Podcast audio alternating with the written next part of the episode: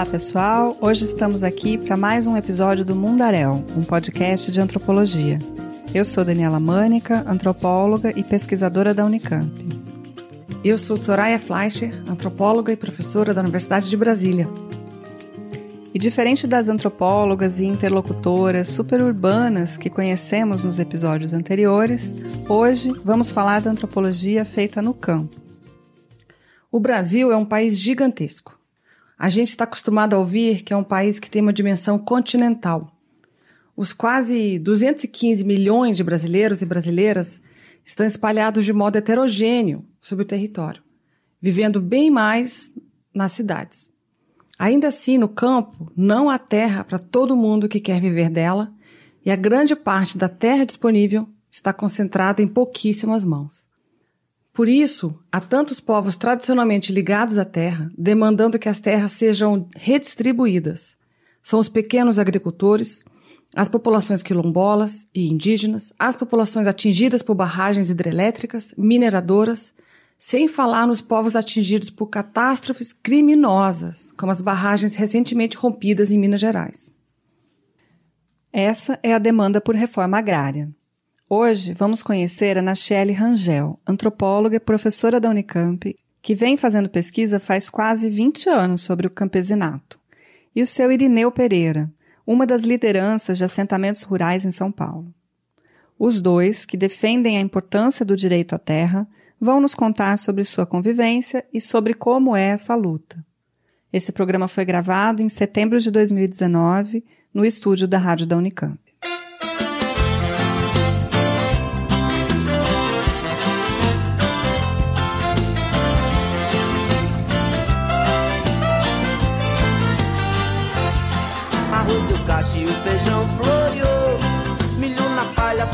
Cheio de amor.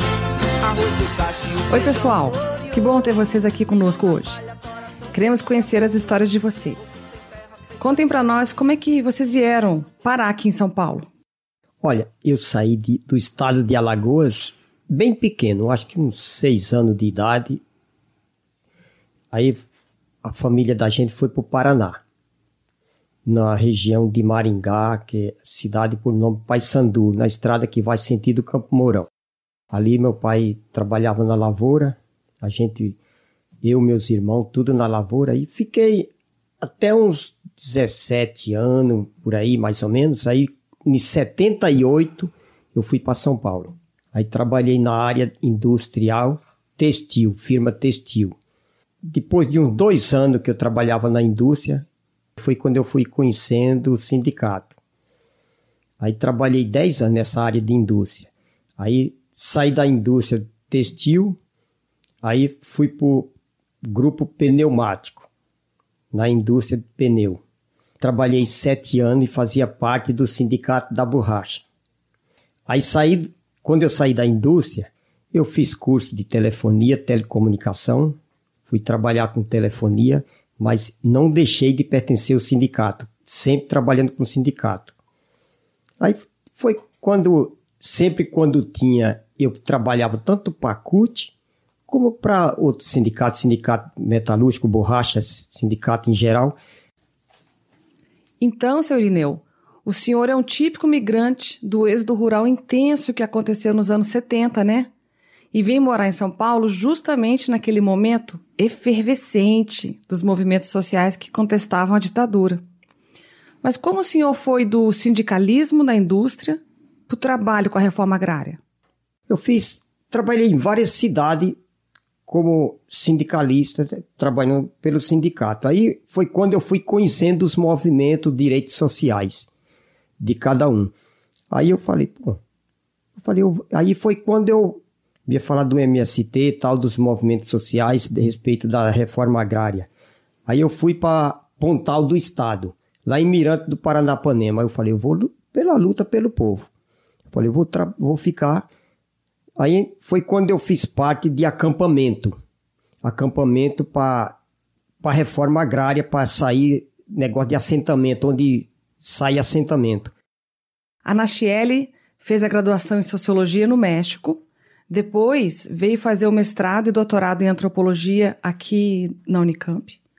Aí ela se tornou professora da Unesp, no campus lá da cidade de Marília, que é aqui no interior de São Paulo.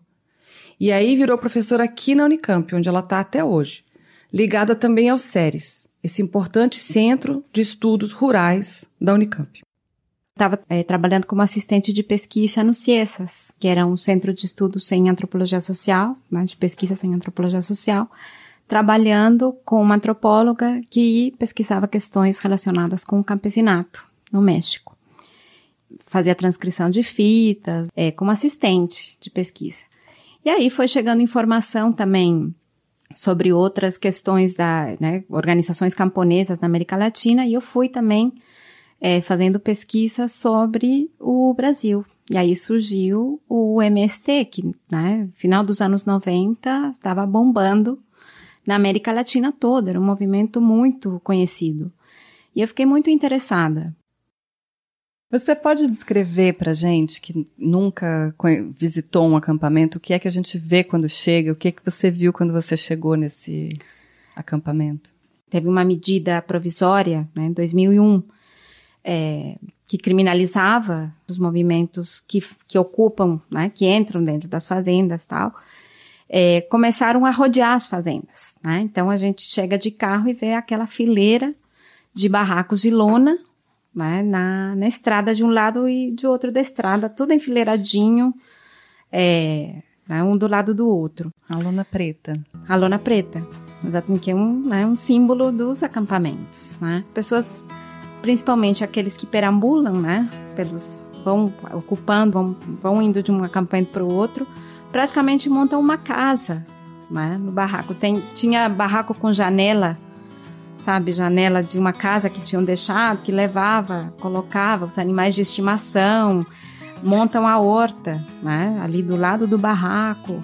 É, o que conseguem fazer na beira de estrada, né? Mas a gente vê essas, né, barraquinhos de lona e as pessoas, enfim, eles não, normalmente fazem uma, o que eles chamam de varanda, né? Que é o barraco e aí um puxadinho assim, onde ficam as cadeiras, né? Ficam para as conversas, porque as pessoas circulam muito pelo acampamento e conversam muito. Né? Aliás, uma coisa que, que uma vez que são assentados, as pessoas falam que ficam com saudades do acampamento é essa fase, né? Porque no assentamento está cada um no seu canto, né? No seu lote. E no acampamento você tem o vizinho, a vizinha do lado. E são altas conversas, né? No, à tarde, de noite. As pessoas têm radinho tem, é, normalmente não tem luz elétrica, então se faz uma fogueira, ou se faz, vai um tomar café na casa do outro. E, e você é isso, a, a, as crianças, a vida da, né, das pessoas vai sendo configurada naquele lugar em relação aos vizinhos também, um cuida do barraco do outro, né, que isso é muito comum. Virou uma família, né? Quando começa, é só um barracão grande. Faz um barracão grande para a cozinha, um para as mulheres e outro para os homens. Não, não é muitos barracos, é porque não dá tempo. Aí dali depois vai divulgando, vai, cada um vai construindo o seu, vai formando uma vila. Formar uma vila, né? De barraco de lona preta. A gente chega e um acampamento recente, a gente percebe que é recente porque tem só os barracos de lona. Quando tem um tempo de acampamento, né, que é isso que eles falam, a gente percebe as plantas, né, as plantas vão nos dizendo também o tempo que as pessoas têm lá, né? Vão crescendo. Os animais de, de criação que vai tendo galinha, porquinho, né? Tem as pessoas que vão acampar que não necessariamente são né, da militância, do movimento. Tem pessoas que estão em busca de um lote de terra, de uma vida melhor para eles, para os seus filhos. E bem, enfim, dependendo da região, né, aquela região do Pontal é, é conhecida justamente pela né, o número de assentamentos e acampamentos, né, uma das regiões onde mais for, foram feitas ocupações nos últimos anos. Tem famílias que é, assim moraram um tempo em no campo, né, em sítios, cuidando de sítios, chácaras, enfim, é, e acabaram depois indo para a cidade ali mesmo na região, em outros lugares, e com esse desejo de voltar é, uma ideia também que aparece bastante, que é muito comum, uma ideia de voltar a esse lugar que, que vivenciaram na infância, na adolescência, né, o campo que viveram com os pais, enfim. Então, a oportunidade, a possibilidade de ter um lote de terra também, para muitas famílias representa uma, é, trazer filhos de volta, estar perto dos netos, é, dos, é, dos irmãos, das irmãs, né, um pouco essa ideia de, de voltar a juntar a família, e tem outros solteiros, né? Solteiras, enfim, que trabalham, fazem trabalhos eventuais na região, nas fazendas, né? Na laranja, é, trabalho na cana, em vários lugares, e que é, se apresenta, tem a possibilidade de ir para um acampamento e, e vão para ficar. Esse acampamento, que depois virou o assentamento Irmã Dorothy, tem 35 famílias. Mas vocês nos contaram que há barracos nos acampamentos, na beira de estrada, e lotes nos assentamentos dentro das fazendas com até 200 pessoas. Como que é a convivência entre esse mundaréu de gente? Eles são extremamente disciplinados, né? porque para gerenciar, para administrar essa diversidade de famílias, então assim, é uma pessoa que dá muito trabalho, né? isso faz parte dessas formas de acampamento, né? Uma pessoa que, que tem é, ou, um, ou um momento de violência ou de bebedeira, né? Também é advertido. Uma vez, duas vezes, a terceira está fora do acampamento. Né? Então, é, teve um problema com a mulher, com os filhos, maltratou, né? Que isso é, acontecia muito entre os homens, principalmente, né? Homens e é, em relação às suas mulheres tal que não é diferente de outros lugares, né? Do Brasil não é só nos acampamentos. E aí a pessoa sai do expulso do acampamento, né? Porque tem regras. E aí assim, é uma forma de administrar essa diversidade, uma heterogeneidade muito grande. Foi nesse acampamento, quando eu fui para esse acampamento, foi quando eu eu já conhecia a Silvana, que é minha esposa hoje.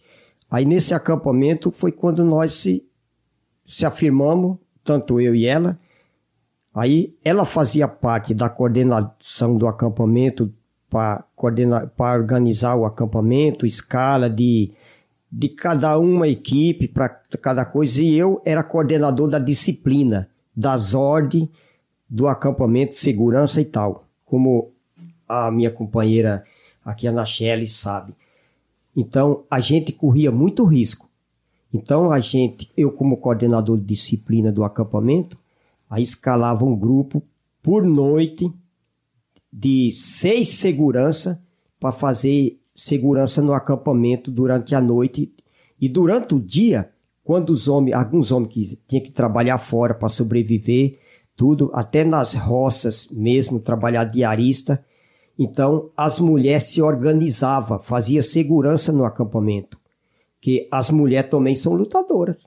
Ela fazia segurança. Então, a Silvana chegava e dizia: Olha, Fulano e Fulano, vamos ficar para fazer pontuação hoje para escala. Mesmo tendo filho que ia para a escola, tudo, elas também se organizam e monta segurança no acampamento. Isso é importante, é a organização no acampamento.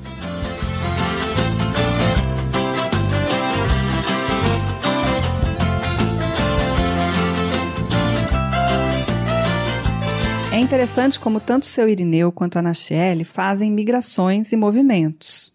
Ele sai de Alagoas, vem morar em São Paulo, capital, conhece muitas cidades paulistas do interior, acaba fazendo um ciclo que começa no campo, passa pela cidade e termina novamente no campo. E ela sai de grandes metrópoles mexicanas, como a cidade do México e Guadalajara, e vem para essa região metropolitana brasileira que é Campinas. Embora tenha sempre morado em cidade grande, a Nachelle sempre fez pesquisas sobre o campesinato, sobre o mundo rural. E é isso que conecta os dois. É, o trabalho dos dois vai nos ajudando a entender a diferença entre acampar e assentar. E até chegar num assentamento pode demorar muitos anos. Seu Irineu viveu num barraco de lona preta na beira da estrada por pelo menos dois anos até conseguir o lote no assentamento Irmã Dorothy. Essa história que ele contou sobre as rondas de segurança nos acampamentos fala do quanto eles ficam vulneráveis nesse momento. Tem muita pressão por parte dos donos das fazendas que, apesar de nunca terem cuidado muito dessas terras, não querem perder a propriedade. E a Nash mostrou os motivos que levam as pessoas a acampar.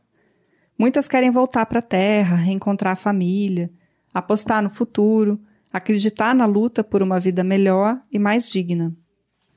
Eu achei muito interessante como os dois tiveram longos períodos de formação, um dentro do sindicalismo, outra dentro da universidade. Os dois começam fazendo trabalhos bem básicos, né? Ele dirigindo o carro do sindicato, ela transcrevendo as fitas cassete com as entrevistas que a professora dela tinha feito lá na época. Foram conhecendo o mundo, ganhando experiência, ele decidindo a luta com a qual mais se identificava, que no caso foi a reforma agrária, e ela decidindo o caminho para se formar, em qual universidade, qual cidade, qual núcleo de estudos, qual tema de pesquisa. E diante de tantos acampamentos de lona preta espalhados pelo interior de São Paulo, ela ainda teve que escolher em qual deles faria sua pesquisa. É, no segundo bloco a gente vai ver isso. E entender como que a pesquisa que a Nachelle faz na antropologia também tem sido aproveitada pelos acampados e assentados.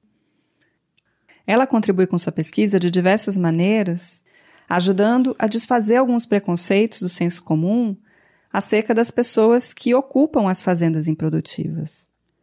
A Nachelle nos contou que trouxe o assentamento até a sua sala de aula, colocando o seu Irineu para conversar com os estudantes. E também ela levou os seus estudantes da Unicamp para conhecer o Irmã Dorothy. Os resultados da sua pesquisa ajudam a sistematizar a história desses movimentos sociais e também as histórias das famílias que estão na luta.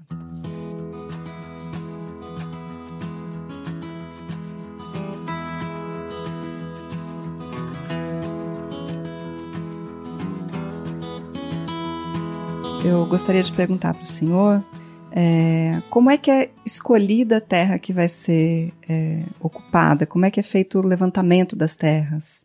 Vocês não ocupam qualquer fazenda, né? Primeiramente, tudo, a gente nunca entra numa área sem saber que é terra de voluta e se a fazenda é ilegal. Porque jamais a gente entra, entrava numa fazenda que, que ela era registrada pelo Instituto de Terra, tinha escritura, tem tudo, porque a gente sabe que a terra é legal, o dono é a origem certa. Então a gente só entra numa área que é decretada a reforma agrária se a fazenda não não tem escritura, então é terra de voluta. Então aí fala, não, então aqui tem que ser pacote mesmo para reforma agrária, que senão jamais o MST organiza o pessoal para entrar numa área para não pôr, para evitar risco, porque dá conflito. Então a gente tudo é organizadinho, certinho. Tem todo um tipo de pesquisa que vocês fazem, né? Então não é só na Chiel da universidade que faz pesquisa, mas vocês têm toda uma maneira de fazer uma pesquisa, as pesquisas sobre as terras. O que vocês chamam de levantamento envolve ir no Instituto de Terras do Estado de São Paulo, o ITESP, saber se a terra tem escritura ou não, saber se tem dono ou não, se é produtiva ou não, tudo isso. Há atividades de pesquisa no trabalho de vocês dois, então. E vocês, Nash, que também usam essa mesma palavra, como é fazer um levantamento na antropologia? A gente tinha feito um levantamento, eu e mais uma equipe de alunos, do número de ocupações no estado de São Paulo, número de acampamentos, movimentos, é, mais números. E aí, né, aparecia no mapa aquela região como uma região de muitos acampamentos, concentrados em municípios pequenos, né, e com, sei lá, 20 quilômetros de diferença, né, um o outro. É, então a gente fez um, uma visita inicial, né, naquela região. E realmente, você vai na estrada, anda na estrada, né? Foi a primeira vez com os meus alunos de iniciação científica, é, e você vai vendo vários acampamentos. Na Chiele, seu Irineu nos falam, então, sobre como é a chegada de pesquisadores aos acampamentos para fazer esses levantamentos e a pesquisa antropológica. Falam também sobre como foi a chegada de Nachiele e sua equipe de estudantes ao acampamento Irmã Dorothy. Eles estão também acostumados com curiosos pesquisadores ou né, outras pessoas que vão acompanhando, inclusive gente da militância, às vezes para fazer uma visita, né? Às vezes chegavam, inclusive, né, estrangeiros, né, para visitar. É, e em todos os lugares onde eu fiz pesquisa, né, os acampamentos, sempre fui muito bem acolhida. As pessoas também gostam de visitas. Ah, eu lembro sim. 2011, se não me engano, que ela chegou lá. Ei, mas foi uma alegria, porque é que nem ela estava falando aí, que é quando chega uma pessoa assim que é de fora, que é um pesquisador, tudo, geralmente a gente nos barracos recebe muito bem. Para isso a gente é organizado, cada um é já educado para para saber receber cada um que vem visitar. E a gente estava, eu estava com três alunos, né, Irina? Três alunos. Três alunos. E, e foi muito legal, porque é isso. Normalmente, é, as crianças do acampamento já vêm, são as primeiras, né? Que vêm com essa curiosidade. E os primeiros que chegaram ali para conversar com a gente foi justamente o enteado do Irineu, né? Que é filho da Silvana, o primo, os dois primos é, rodearam a gente, né, para ver o que, que a gente estava fazendo ali, o que que aí ó, a gente quer conversar com quem está na coordenadora do acampamento, o coordenador, e chegamos lá no barraco da Silvana, né? E a Silvana, enfim, tem a, tinha a rede, também tem as irmãs, que é muito comum também nos acampamentos ter, né, vários parentes no mesmo acampamento, né? Vão chamando a avó, a avó, o tio, a tia, a irmã, e aí vão fazendo, configurando uma parentela ali no, né, no, no acampamento. E aí a, a, entrada foi pelas crianças mesmo, né? É, aí fomos super bem acolhidos, né? Tem um, um, aluno, né, que até agora lembram dele, ele já saiu, se formou, né? Ele é, fez pedagogia depois, né? O Cauê, que era muito piadista, ele, ele chegava, enturmava com todo mundo, na conversa preparatória que fizemos com a Nachelle por telefone, ela tinha comentado conosco uma questão importante sobre as diferenças de gênero na pesquisa de campo. Desde o que eu fiz mestrado, a gente sabe que não é a mesma coisa uma mulher e um homem antropólogo fazerem campo, né? A chegada e a forma de acolhimento é diferente. Né? Então, é, é muito comum estando em campo, pelo menos na minha experiência aqui como mulher, é, ser acolhida por outras mulheres. Muitas vezes nos acampamentos são as mulheres também que ficam no barraco. São os homens que são, saem para trabalhar no dia a dia, em fazendas próximas, na cidade, e as mulheres e os filhos ficam. Os filhos normalmente acabam indo numa escola próxima, né, é, ao acampamento. É muito mais fácil também, né, para uma, uma mulher, né, antropóloga e tal, chegar e, e o, o, contato inicial é, que seja feito com mulheres em campo. Quando estava ainda o, o acampamento, né, a gente participava do, do dia a dia, leva, leva água, tira do água do poço, leva, põe para lavar louça. A gente fazia uma divisão quando eu fui com os meus alunos é, participando desse, desse cotidiano. Tem que lavar roupa. A gente levava, na verdade, é, barracos de, de camping, né? Tava os barracos ali do lado das, dos barracos deles. E com o tempo isso foi mudando? Com o tempo, né? Uma relação de confiança, né? Porque a gente vai entrando na vida das pessoas, mas eles entram nas nossas vidas também, né? E e aí, com o tempo, né, depois eu, às vezes que eu voltei sozinha, já ficava nesse barraco do Andorinha, né, ou no barraco do, né, do Irineu e da Silvana, é, que eles tinham, enfim, também a irmã ali do lado, né, então sempre tinha lugar para ficar. Eu cheguei a ficar na casa do, do vizinho também da frente, né, que era do, que estava vazio, né, os que ficavam fora. E aí foi é isso, as conversas é, começavam cedo, é isso, as pessoas param sua rotina, né? Uhum. No início, quando a gente não conhece, é, para receber a gente, né? Então, fica um cafezinho, vai conversando. Também quando a gente vai tendo intimidade, a gente vai acompanhando a rotina, né? Então, agora, a última vez que eu tive lá agora no assentamento, né? Lá com a Silvana, vai, pega não sei o que da horta, vai lá, colhe não sei o vai cozinhar. Tinha uma aluna que não nunca tinha cozinhado na vida, né? que foi que foi cozinhar junto, que me acompanhou, né? É, E o que é andorinha?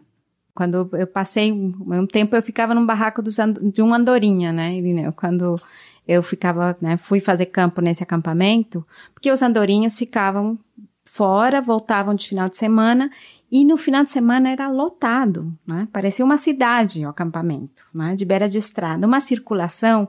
Então você via a pessoa que abria a lojinha no acampamento, né? Que era o, é, o momento em que as pessoas que iam visitar também parente lá chegavam, tinha pessoa jogando baralho, tinha pessoa fazendo churrasquinho, é, conversando, né, fazendo grupos né, de, de conversa. Então, é, é principalmente de final de semana, né? Porque entre a semana as pessoas estão trabalhando, estão.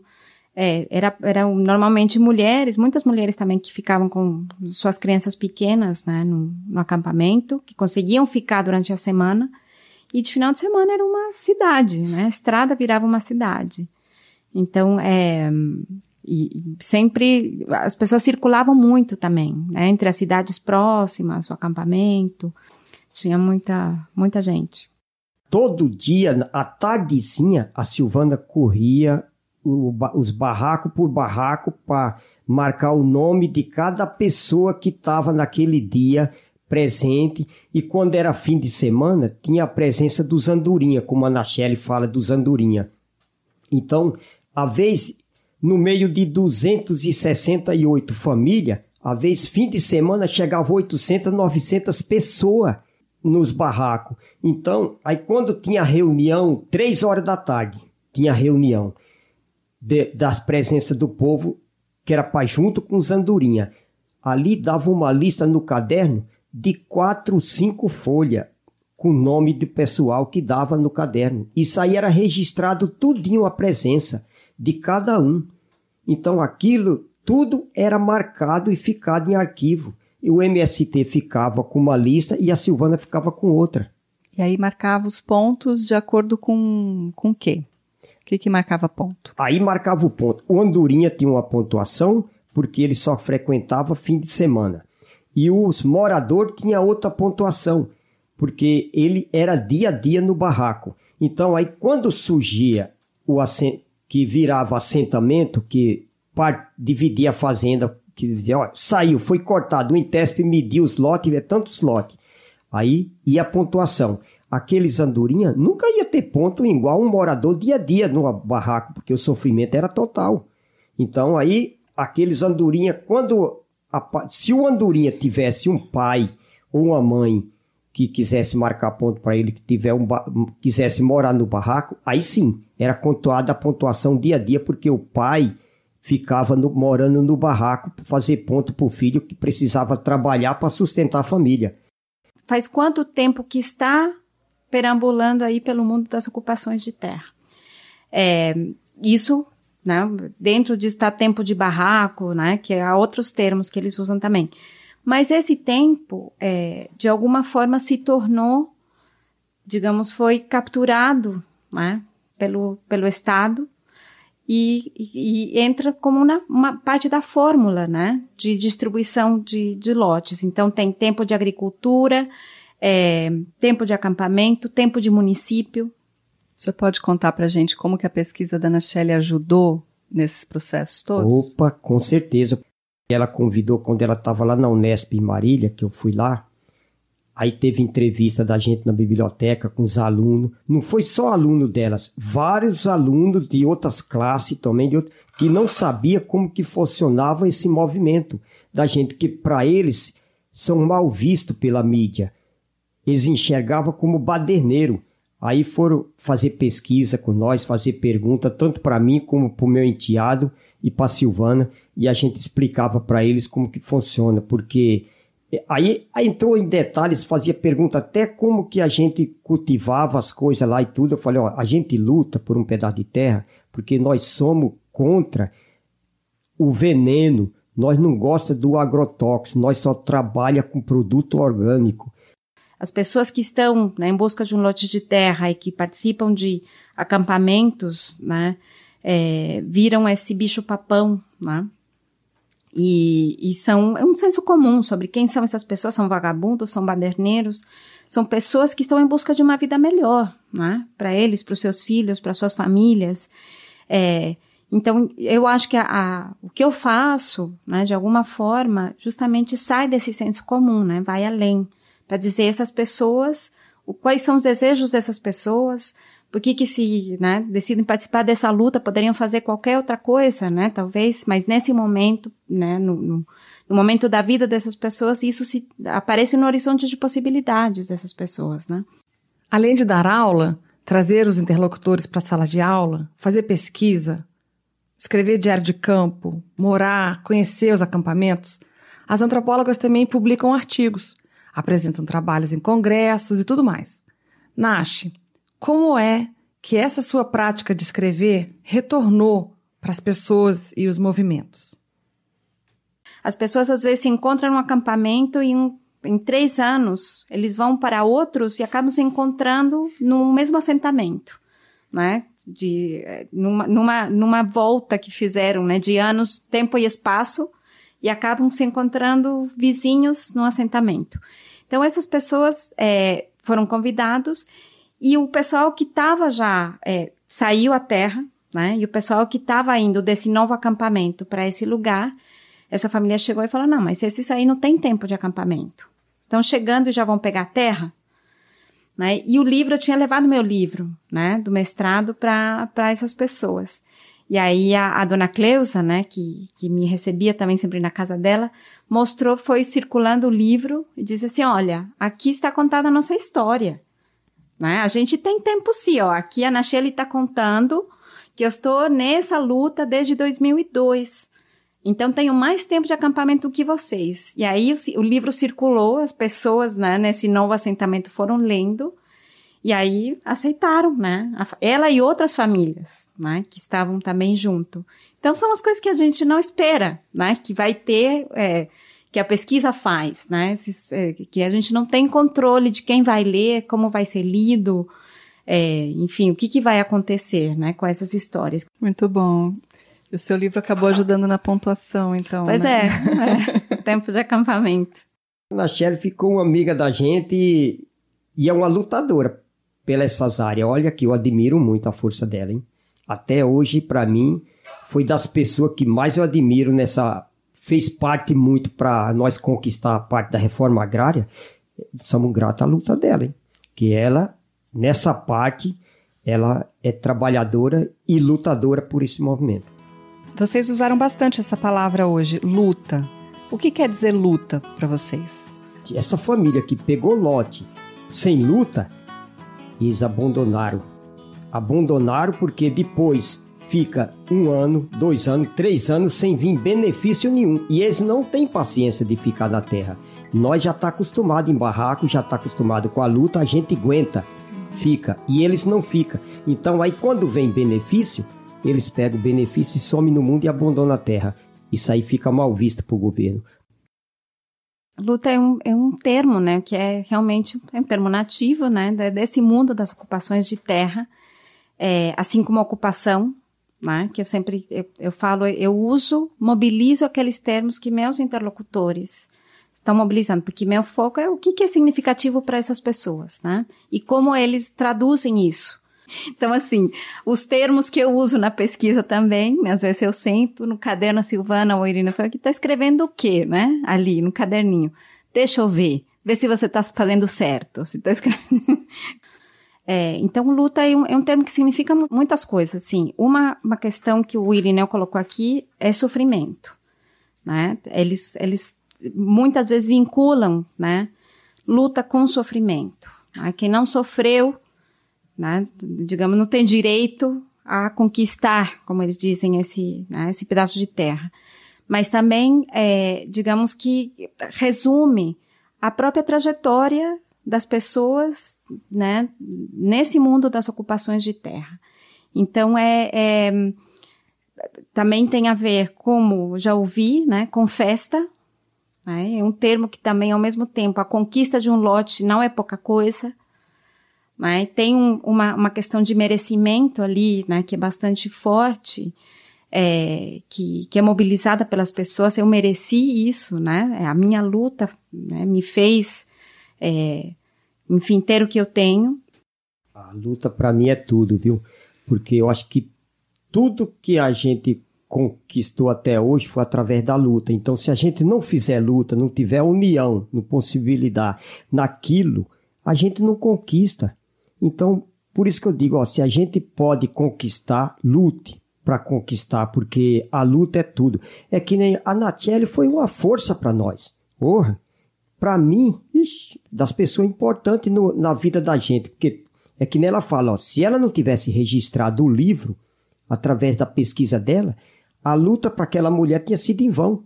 Para aquela família lá tinha sido em vão. Então, por isso que eu digo, ó, luta nunca é perdido.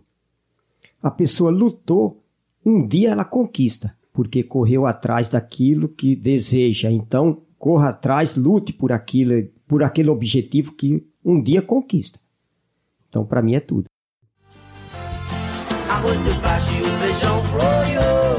Milho na palha, coração cheio de amor. Arroz deu cacho e o feijão floreou. Milho na palha, coração cheio de amor. É quem fala gritando reforma agrária, porque a luta não para quando se conquista o chão. Fazendo estudo, juntando a companheirada, criando cooperativa para avançar a produção. A gente percebeu que luta, tempo de barraco, perambulação, pontuação, são todas palavras faladas muitas vezes pelo seu Irineu e pela Nash. A repetição, o uso dessas palavras em várias falas e histórias, é isso que nos ajuda a perceber a importância delas para as pessoas com quem fazemos pesquisa. Como disse a Nachiele, esses são todos termos nativos, quer dizer, são palavras que vêm da pesquisa, que vêm lá das pessoas, e não vêm assim do nosso mundo da universidade, da academia. E como a Nachelle falou, muitas de nós antropólogas usamos, mobilizamos aqueles termos que seus interlocutores estão mobilizando. Mas essas palavras só ganham destaque e são entendidas a fundo porque a Nachelle conviveu com aquelas pessoas por algum tempo. Ela passou algumas temporadas no acampamento e depois no assentamento. Organizou uma equipe de estudantes pesquisadores, conseguiu financiamento para custear a ida e a permanência de todos eles por lá durante a pesquisa. Mas ela teve que, aos poucos, ir percebendo como era mais apropriado ficar por lá. Primeiro, eles ficaram em pousadas, depois em barracas de camping. Aí, pernoitavam na casa do seu Irineu e da Silvana. E, por fim, na casa dos Andorinhas. Ela descobriu que esse era um tipo específico de habitação. Era um barraco menos usado durante a semana, o barraco de lona das pessoas que trabalhavam na cidade ou em alguma fazenda de monocultura por ali e que voltavam para o acampamento é, com menos frequência, geralmente só no sábado e no domingo. No final, Nash ficava nesse barraco também, como uma espécie de andorinha, uma espécie meio diferente assim de morador ali. Dormir e acordar com as pessoas permite que você conheça outros ritmos do dia e da noite Permite que você participe dos ritos cotidianos da casa, como fazer comida, cuidar da roça, brincar com as crianças, lavar roupa. Além de morar, eu queria também comentar, Dani, sobre o conviver. É interessante quando as pessoas passam desse momento inicial, em que elas param tudo que elas estão fazendo para dar atenção para a antropóloga e sua equipe, e passam para um outro momento seguinte, depois de um certo tempo de convivência, na qual elas voltam para fazer o que elas estavam fazendo, voltam para a rotina delas. E as antropólogas vão acompanhando esse dia a dia mais comum. A Nachiele foi aos poucos participando das atividades que a Silvana e sua família lhe propunham. E assim, para conseguir fazer antropologia, as relações entre todos eles foram se estreitando. Como ela mesma disse, né? Com o tempo, a gente vai entrando na vida das pessoas, mas elas também entram nas nossas vidas. E é por isso eu gostei muito disso, que o senhor Irineu falou com tanta tranquilidade ali para nós. A Nachelle ficou amiga da gente e é uma trabalhadora e lutadora por esse movimento. Tão lutadora que vem sofrendo junto com eles também. Ela nos contou que os últimos anos no Brasil têm sido os mais violentos no campo, desde 2003. São dados da Comissão Pastoral da Terra. Viver em acampamento está muito mais perigoso, com atropelamentos criminosos, tiroteios no meio da noite ou mesmo a queima-roupa durante a luz do dia, emboscadas de jagunços das fazendas também. Por isso, inclusive, as pessoas voltaram a perambular, não conseguem mais ficar tanto tempo no mesmo acampamento. E para as antropólogas, também ficou perigoso morar na beira de estrada enquanto se faz pesquisa. Além disso, conviver com antropólogas passou a ser um risco a mais, porque elas viraram literalmente alvo das ameaças e perseguições. Hoje em dia, muitos sabem que são os antropólogos que fazem os laudos, que escrevem os artigos científicos, que publicam livros que demonstram com seus dados de pesquisa científica o tempo de luta, a legitimidade dos acampados, a necessidade da reforma agrária no país. A violência no campo mudou também a forma de se fazer pesquisa na antropologia hoje. Infelizmente, Esperamos que esse quadro mude. Eu só queria lembrar, Dana, de uma história que o senhor Irineu contou pra gente, que foi é, um exemplo bem concreto disso que você acabou de falar. A Silvana estava como coordenadora do acampamento em questão, visitando os barracos para ver como é que cada família estava naquele dia. E ela chegou no barraco e, e, e pegou uma criança que era recém-nascida para ver como é que a criança estava, ficou um pouquinho com a criança no colo, depois colocou de volta no carrinho. Foi por uma questão de segundos, logo depois que ela pôs essa criança no carrinho, que uma caminhonete né, de um dos caras das fazendas veio com tudo na rodovia e atropelou a Silvana. Então, por um triz também não atropelou esse, esse bebezinho. E a Silvana ficou muito machucada, né? Os bambus que davam apoio aos barracos entraram na, né, na, na parte assim do lado do corpo dela, quase perfurou pulmão. Ela teve que ser levada às pressas para o hospital, ficou dias internada. Então, é um, é um, exemplo né, que o senhor Irineu nos contou de atropelamento criminoso, é, deliberadamente planejado né, contra os acampados.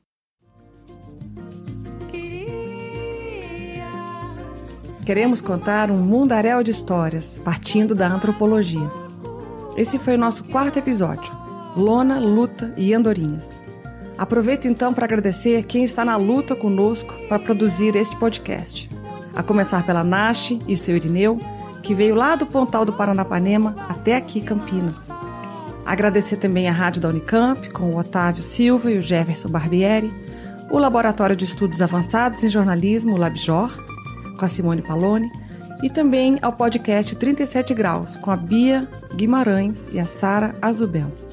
A equipe do Mundaré é composta por nós duas, Daniela e Soraya, pelo Vinícius Fonseca e a Júlia Couto, estudantes de Ciências Sociais e bolsistas de Iniciação Científica da Unicamp e da UNB. Contamos com recursos do CNPq, do PIBIC, do SAI e da PROEC da Unicamp.